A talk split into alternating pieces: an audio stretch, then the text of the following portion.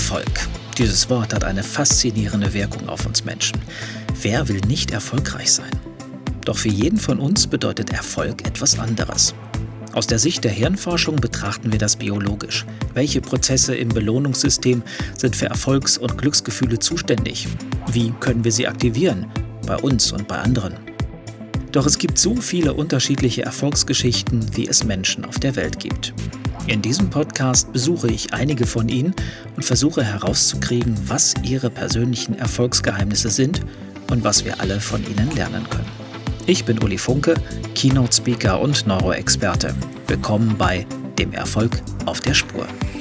Mehr Material zu dieser Folge findet ihr auf ulifunke.com.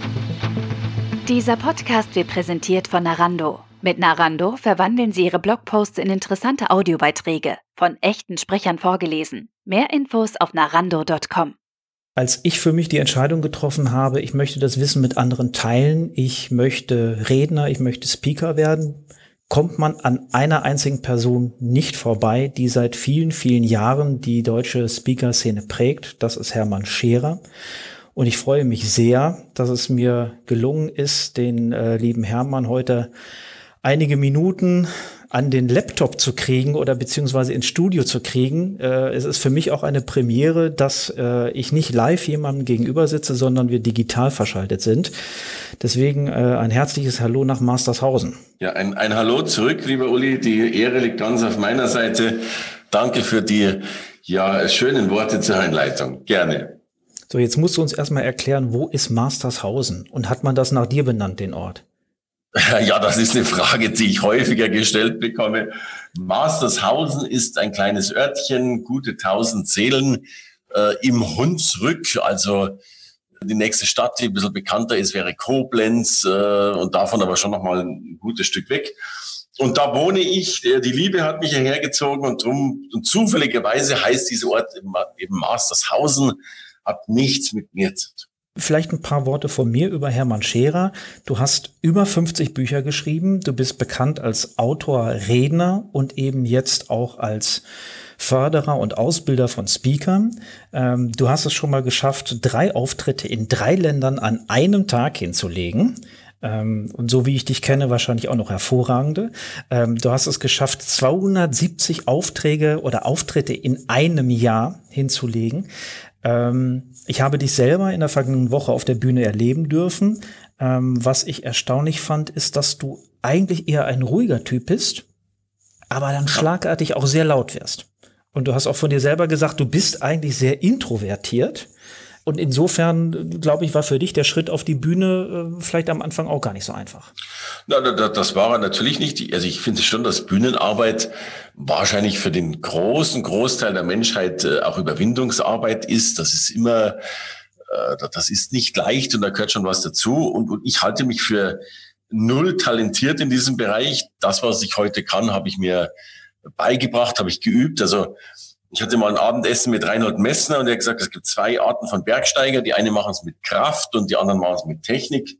Äh, also ich bin derjenige, der mit Kraft arbeitet, aber ich habe es dann doch im Laufe der Jahrzehnte hingekriegt. Ja. Ich habe in dem Moment beschlossen, ich muss dich unbedingt vors Mikro kriegen, als du in deinem E-Mail-Verteiler eine E-Mail rausgeschickt hast mit der Überschrift Erfolg ist nicht das Ziel. Das hat mich sehr beeindruckt, was du da geschrieben hast.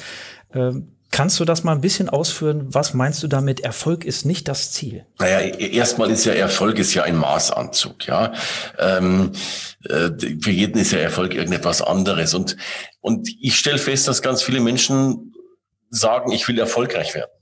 Und, und das als Ziel setzt. Aber das, das ist, also wenn man jetzt noch so die alte Formel nimmt, von wegen Ziele sind messbar und so weiter, äh, Erfolg ist ja ein Abfallprodukt von etwas. Ja, also dass ich etwas erreicht habe, dass ich äh, dass ich das, was ich will, was erfolgen soll, schlichtweg Erfolg ist, dann kann ich sagen, ich bin erfolgreich gewesen. Aber die Frage wäre ja, in was eigentlich? Also willst du erfolgreich sein als guter Mensch? Willst du erfolgreich sein, weil du tolle Vorträge hältst? Willst du erfolgreich sein, weil du äh, ja unabdingbar bist in deinem Unternehmen?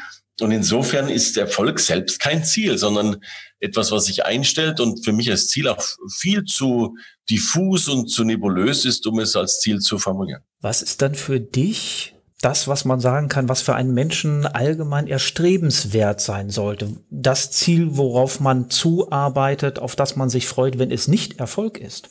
Naja, das, das ist eben das Individuelle. Also ich, ich glaube, dass wir, dass wir viele, viele Ziele haben. Also sei es das Ziel, ein, ein, ein guter Vater, eine gute Mutter zu sein, äh, Ziel zu haben, eine gute Partnerschaft zu haben, ein, ein schönes, ein, ein gelungenes Leben zu führen, ist natürlich ein Ziel. Und natürlich haben wir auch viel diese Erfolgsziele, wo wir sagen, wir wollen natürlich mehr Geld verdienen oder viel Geld verdienen. Manche wollen reich werden.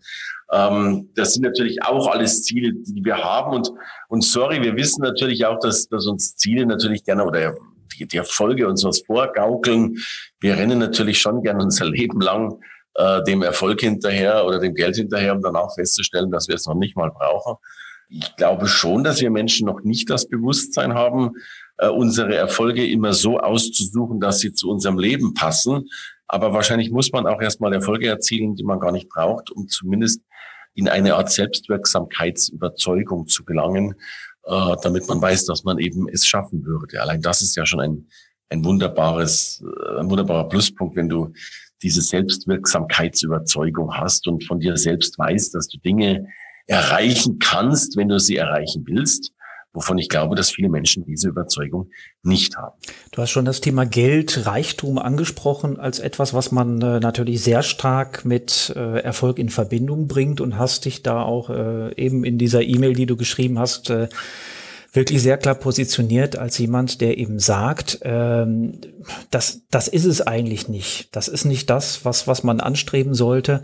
Äh, es gibt ja auch diese ganz tolle Studie, äh, wo auch Daniel Kahnemann beteiligt war, wo man eben rausgekriegt hat, wenn das Jahreseinkommen so unterhalb von 60.000 liegt, ähm, dann wird man in Anführungsstrichen glücklicher und zufriedener, je näher man da drankommt. Und ab dieser magischen Grenze von 60.000 ähm, verliert sich das total und in Anführungsstrichen spielt das Geld keine Rolle mehr. Jetzt kennen wir natürlich viele ähm, gescheiterte Newcomer-Stars, die das Geld dann natürlich mit offenen Händen ausgeben, weil sie äh, meinen, sie müssen immer wieder noch einen oben drauflegen und dass viele Geld zu haben irgendwann eine Normalität hat und so mit Geld nicht klarkommen.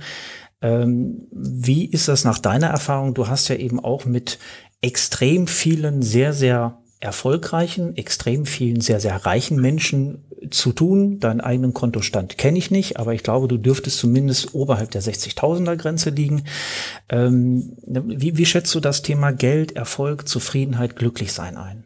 Ja, also, also ich kenne tatsächlich, ich kenne extrem viele Millionäre, habe ja selbst mittlerweile viele zu Millionären gemacht, manche sogar zu Einkommensmillionären, kenne natürlich auch ein paar Milliardäre, davon gibt es nicht ganz so viel.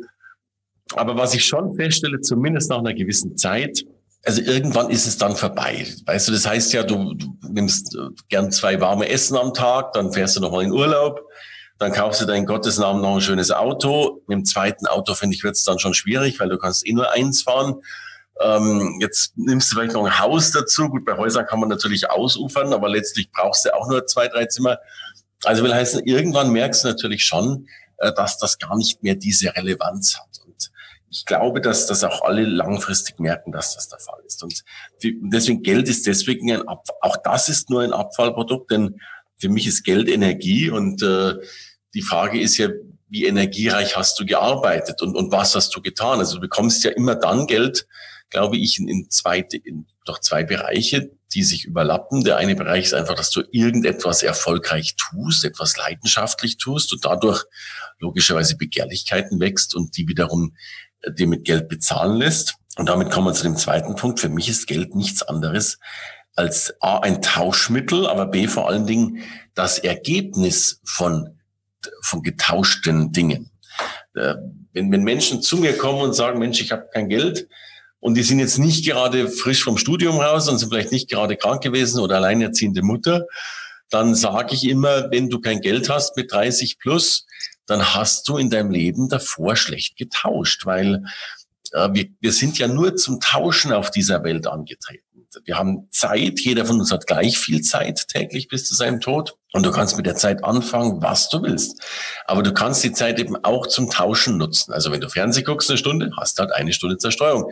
Wenn du eine Stunde hart arbeitest, hast du eine Stunde hart gearbeitet. Wenn du eine Stunde intelligent nachdenkst und vielleicht auch noch ein großes Geschäft machst, hast du wieder was anderes gemacht. Wenn du eine Stunde mit deinen Kindern spielst, hast du auch eine Stunde verbracht. Wir tauschen immer und äh, wissen an sich nicht so bewusst, dass wir immer tauschen. Und wenn jetzt zu mir Menschen kommen und die zum Beispiel sagen, sie haben viel Geld, und sie haben es nicht gerade geerbt, dann waren das gute Tauschmenschen. Die haben einfach in der Vergangenheit gut getauscht.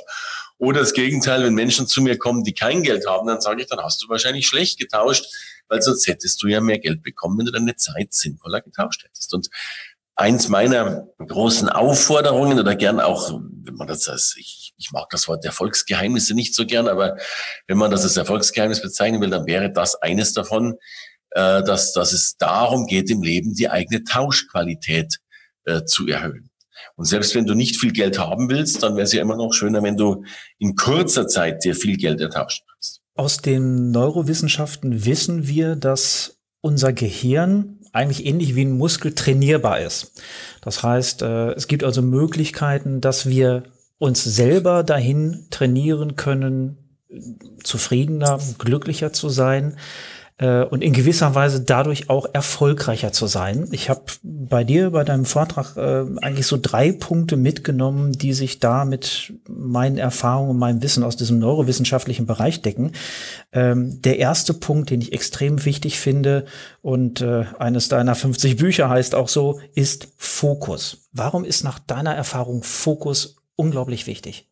Für mich ist das, das der allerwichtigsten Themen, weil ich feststelle, auch, auch das war deswegen mein letztes Buch, weil ich habe früher Bücher über Chancen geschrieben und über Marketing und und bei mir kristallisiert sich dann ja auch immer mehr die Frage heraus, was macht denn wirklich eben erfolgreich, wenn wir dieses Wort wieder verwenden wollen. Und die banale Antwort ist, es ist der Fokus. Wir wissen heute, dass Menschen erfolgreicher sind, wenn sie fokussiert sind. Und ich bin gern ein Freund der Radikalität. Also ich meine damit A, nicht nur diesen täglichen Fokus im Sinne von sei mal etwas konzentrierter, sondern den Lebensfokus, also wirklich ein Leben lang oder zumindest auf eine Lebensaufgabe hin fokussiert zu sein. Und der zweite Punkt der Radikalität heißt für mich wirklich, wie ein Besessener leidenschaftlich dieses Thema, das einem am Herzen brennt, eben zu fokussieren, zu verfolgen, grob 23,5 Stunden am Tag. Der zweite Punkt, den ich mitgenommen habe, ist an sich selber glauben. Ja. Es deckt sich so ein bisschen eben auch mit dem, was du davor gesagt hast. Ich kann natürlich nur an mich selber glauben, wenn ich auch für das brenne, äh, was ich machen will. Aber ähm, nach meiner Erfahrung ist der einer der häufigsten Gründe, äh, warum Menschen, auch wenn sie brennen, etwas nicht schaffen, ist, dass sie es, dass es ihnen nicht gelungen ist, an sich selber zu glauben. Ja, also ich, ich mache jetzt seit 30 Jahren Persönlichkeitsentwicklung und, und versuche Menschen äh, in, in Richtungen zu bringen und sie zu positionieren. Und da werde ich immer gefragt, was ist das Erfolgsgeheimnis eben? Warum klappt es bei dem einen und klappt es beim anderen nicht? Und meine sehr banale, aber vollkommen überzeugte Antwort ist, es ist die Frage nach den Selbstzweifeln. Shakespeare sagte einmal so schön, ähm, sinngemäß, unsere Zweifel sind Verräter, weil sie das Gute, das wir häufig erreichen könnten, eben uns nicht erreichen lassen, weil wir es gar nicht versuchen. Und wenn ich Menschen erlebe, dann gibt es die zwei Arten. Die einen, die wirklich einfach loslegen, losrennen. Ja, sie scheitern dennoch ab und zu. Ja, sie stolpern ab und zu. Ja, sie müssen korrigieren. Aber sie sind dennoch on the run und werden on the long way dann doch eben erfolgreich. Und dann gibt's die Zweifler, Zögerer und Zauderer, die triffst du drei Jahre später und die erklären dir drei Jahre später immer noch, dass sie da an der ein oder anderen Sache noch ein bisschen arbeiten müssen. Was nicht heißen soll, dass wir nicht selbstkritisch sein sollen, aber wir müssen die Zweifel dennoch zu einem großen Prozentsatz äh, eliminieren. Die Amis haben diesen schönen Spruch, uh, to be stupid enough to push the button. Also doof genug zu sein, um einfach auf den Knopf drauf zu drücken. Und wir Deutschen sind ja schon so Menschen, die dann eher den Knopf mal analysieren und schauen, ob der Knopf eigentlich schön aussieht und ob wir den auch so haben wollten. Und äh, ja, es braucht diesen radikalen Pragmatismus, äh, was das Gegenteil von Zweifel wäre oder, oder Commitment wäre das Gegenteil von Zweifel, das Ding einfach durchzuziehen. Ich versuche das immer so zu erklären, dass ich äh, sage, ihr müsst versuchen zu antizipieren oder Bilder bei euch im Kopf entstehen zu lassen, in diesen Situationen, in denen ihr dann erfolgreich seid? Weil ne, die Erfahrung wirst du sicherlich auch gemacht haben. Wir haben mittlerweile eben auch Belege da aus den Neurowissenschaften zu, dass man wirklich weiß, je stärker und je öfter man visualisiert, dass man erfolgreich ist, wie man erfolgreich ist, desto größer die Chance, dass wir es auch sind, weil wir es dann nach außen auch ausstrahlen. Deckt ja, sich das also, mit deiner Erfahrung? Ich kann das nicht wissenschaftlich bestätigen, aber ich kann es aus meinem eigenen Leben logischerweise bestätigen. Ich habe mir ungefähr mit 25, glaube ich, ein, ein, eine Vision geschrieben, die war relativ klein, fünf Zeilen. Also das war nur die Zeile, ich stehe auf einer Bühne und halte einen guten Vortrag und die Leute flüstern sich so zu und sagen, hey, der ist aber toll. Und ich habe mir die, diese Geschichte habe ich mir, frag mich bitte nicht wie oft, aber ich glaube 5000 Mal vorgelesen, jeden Tag dreimal, viermal, fünfmal, äh, um dieses Bild einfach in mir drin zu haben. Also ich, ich konnte das nicht und ich war das nicht, aber ich habe hab, hab mir das immer wieder diese Geschichte erzählt, bis die Geschichte dann längst auch äh, Wahrheit geworden ist. Äh, aber das, das, das ist meine Lebensgeschichte, die ich geschrieben habe, bevor sie stattgefunden hat. Also natürlich braucht es ein paar Rahmenbedingungen. Also klar, ich denke schon, dass es schwer ist, wenn du jetzt als 50-jähriger Arzt werden willst und, und noch nicht studiert hast und vielleicht noch kein Abi hast, äh, dann kann das schon schwierig werden. Aber dennoch, glaube ich, dürfen wir die Macht, also wenn, wenn die Rahmenbedingungen, die, die manchmal auch der deutsche Staat eben vorgibt, wenn die stimmen, dann glaube ich, äh, unterschätzen wir alle noch die Macht unserer Gedanken, äh, die weitaus mehr bewirken können, äh, als wir wahrscheinlich denken. Aber auch da natürlich wieder die Frage, wie radikal tust du es? Und natürlich ähm, gehören auch die Taten dazu. Also ich bin ja, es gab ja mal dieses Buch auch, wo es doch mal hieß, wenn du einen Partner suchst, setze dich auf dein Sofa und affirmiere diesen Partner. Das nutzt natürlich gar nichts, äh, wenn du den ganzen Tag zu Hause sitzt, weil da kommt ja keiner aus am Postboten.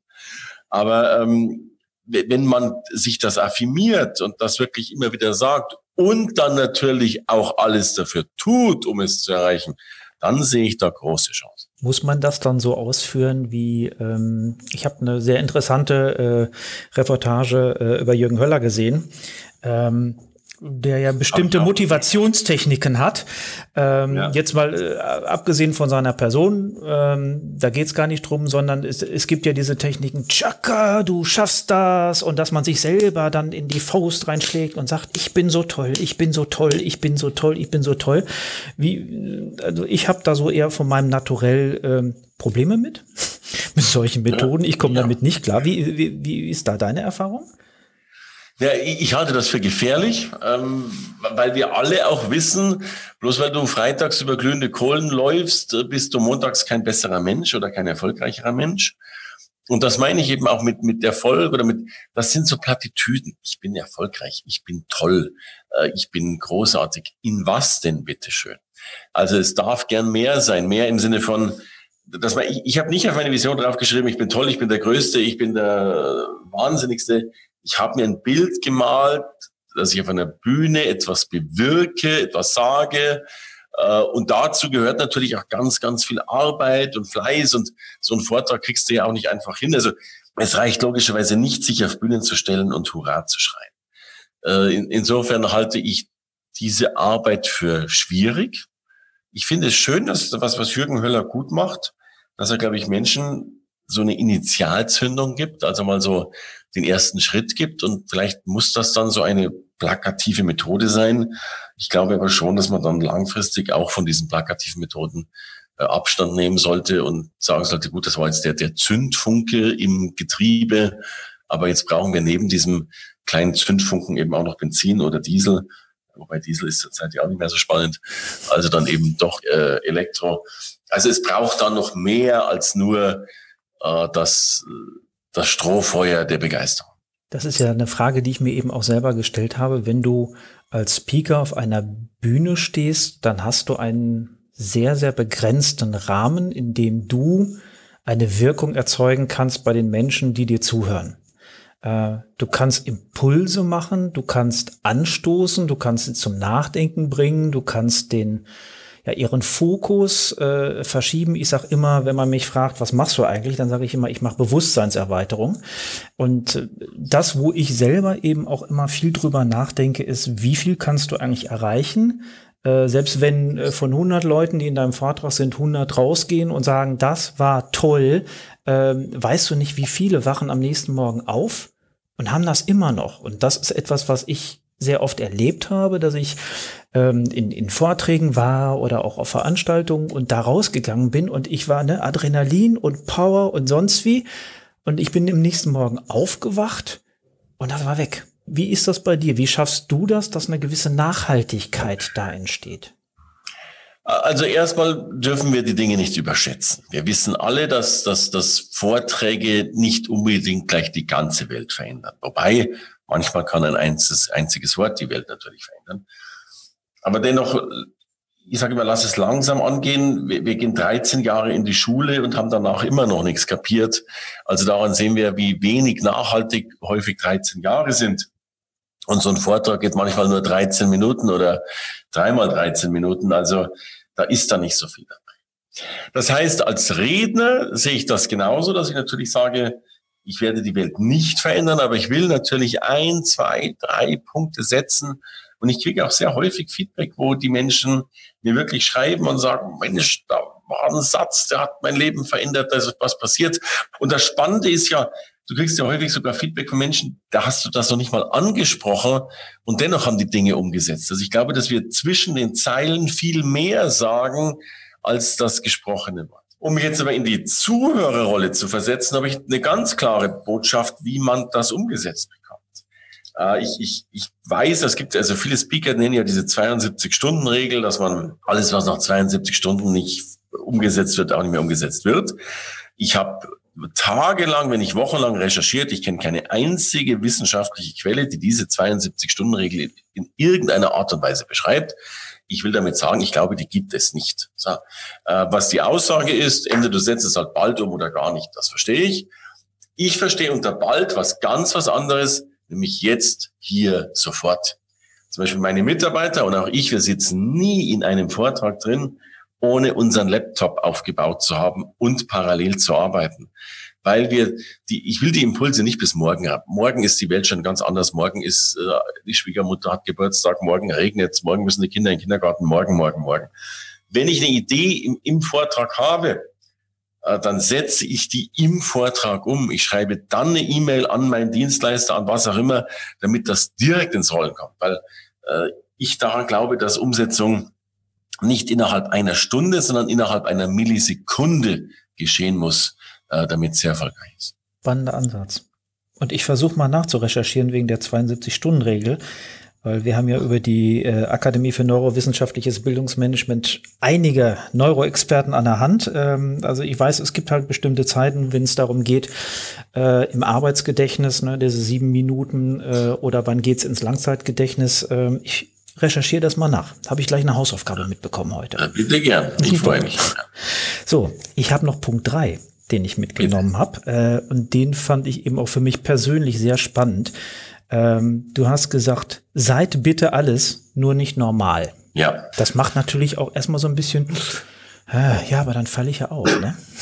Also schau mal, unser Schulsystem ist ja im Preußentum entstanden. Und das ist nicht entstanden, um bessere Menschen zu machen, sondern es ist entstanden, um bessere Arbeitsbienen zu generieren und vor allen Dingen um gehorsame Militärmenschen, äh, Soldaten eben äh, zu generieren. Und äh, es ist, deswegen musstest du normal sein, musstest du brav sein. Und ich glaube, normal ist in meinen Augen ein Schimpfwort, weil, weil du, wir erwarten auch nichts Normales. Ja, also wenn du ins Kino gehst oder siehst einen Film und da, die fragt einer, wie war der Film, dann kommt das Antwort, der war normal. Das willst du nicht hören.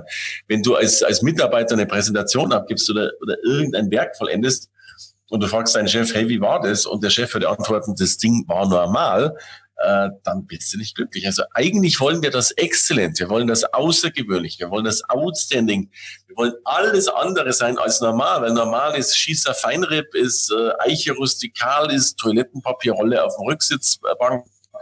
Äh, wir wollen das Besondere sein. Und äh, ich glaube, unsere Kinder werden falsch ausgebildet, indem alle Kinder normal werden, indem sie in allen Fächern über einen Kamm geschert werden. Mir wäre es viel lieber, wenn wenn es Kinder gibt, die in zwei, drei Fächern sensationell sind und in den anderen Fächern gern auch durchfallen. Wir brauchen ja die Spezialisten. Aber all das ist eben in der Beschreibung in der sich unsere Kultur darauf geeinigt hat, eben nicht normal, weil normal ist ja auch nur ein Wertmaßstab, äh, den wir mal so angesetzt haben. Mir wäre viel lieber, wenn, wenn Außergewöhnlichkeit normal wäre, Exzellenz normal wäre, äh, wenn es normal wäre, dass wir uns immer voll und ganz geben würden, dass wir, dass wir 100 Prozent dabei sind, dass, dass wir brennen. Aber wenn das mit normal konnotiert werden würde, dann wäre ich froh, wenn wir Menschen normal wären. Lieber Hermann, ich versuche mal zusammenzufassen. Also, Fokus, an sich selber glauben, bitte nicht normal sein. Was habe ich vergessen? Ich kann meinen Lieblingssatz noch erwähnen, aber den, den habe ich noch nicht erwähnt. Äh, der heißt, Leistung ist gleich Potenzial minus Störfaktoren. Also ich glaube, dass wir Menschen alle ein riesengroßes Potenzial haben. Das ist eben nicht mehr die Frage. Die Frage ist vielmehr, wie sehr können wir die Störfaktoren aus unserem Leben räumen, äh, die uns eben behindern, dieses Potenzial äh, zu leben. Das finde ich ist ein wunderschöner Abschluss. Ich danke dir für viele Impulse. Äh, ich hoffe, wir haben jetzt äh, ein paar Hörerinnen und Hörer so ein bisschen zum Nachdenken gebracht und äh, vielleicht ja auch dieses eine Wort, ja, das das Leben verändert, war dabei. Vielen Dank, dass du Zeit für uns hattest und äh, ich freue mich, wenn wir uns wieder mal persönlich begegnen demnächst. Lieber Uli, danke dir und Kompliment an deine wie schon so oft wunderbare, hochwertige und großartige Arbeit. Äh, ich bin ein großer Bewunderer von dir und deiner Arbeit. Insofern danke für dieses Gespräch. Das war dem Erfolg auf der Spur mit Uli Funke. Mehr Material zu dieser Folge findet ihr auf ulifunke.com. Dieser Podcast wird präsentiert von Narando. Mit Narando verwandeln Sie Ihre Blogposts in interessante Audiobeiträge, von echten Sprechern vorgelesen. Mehr Infos auf narando.com.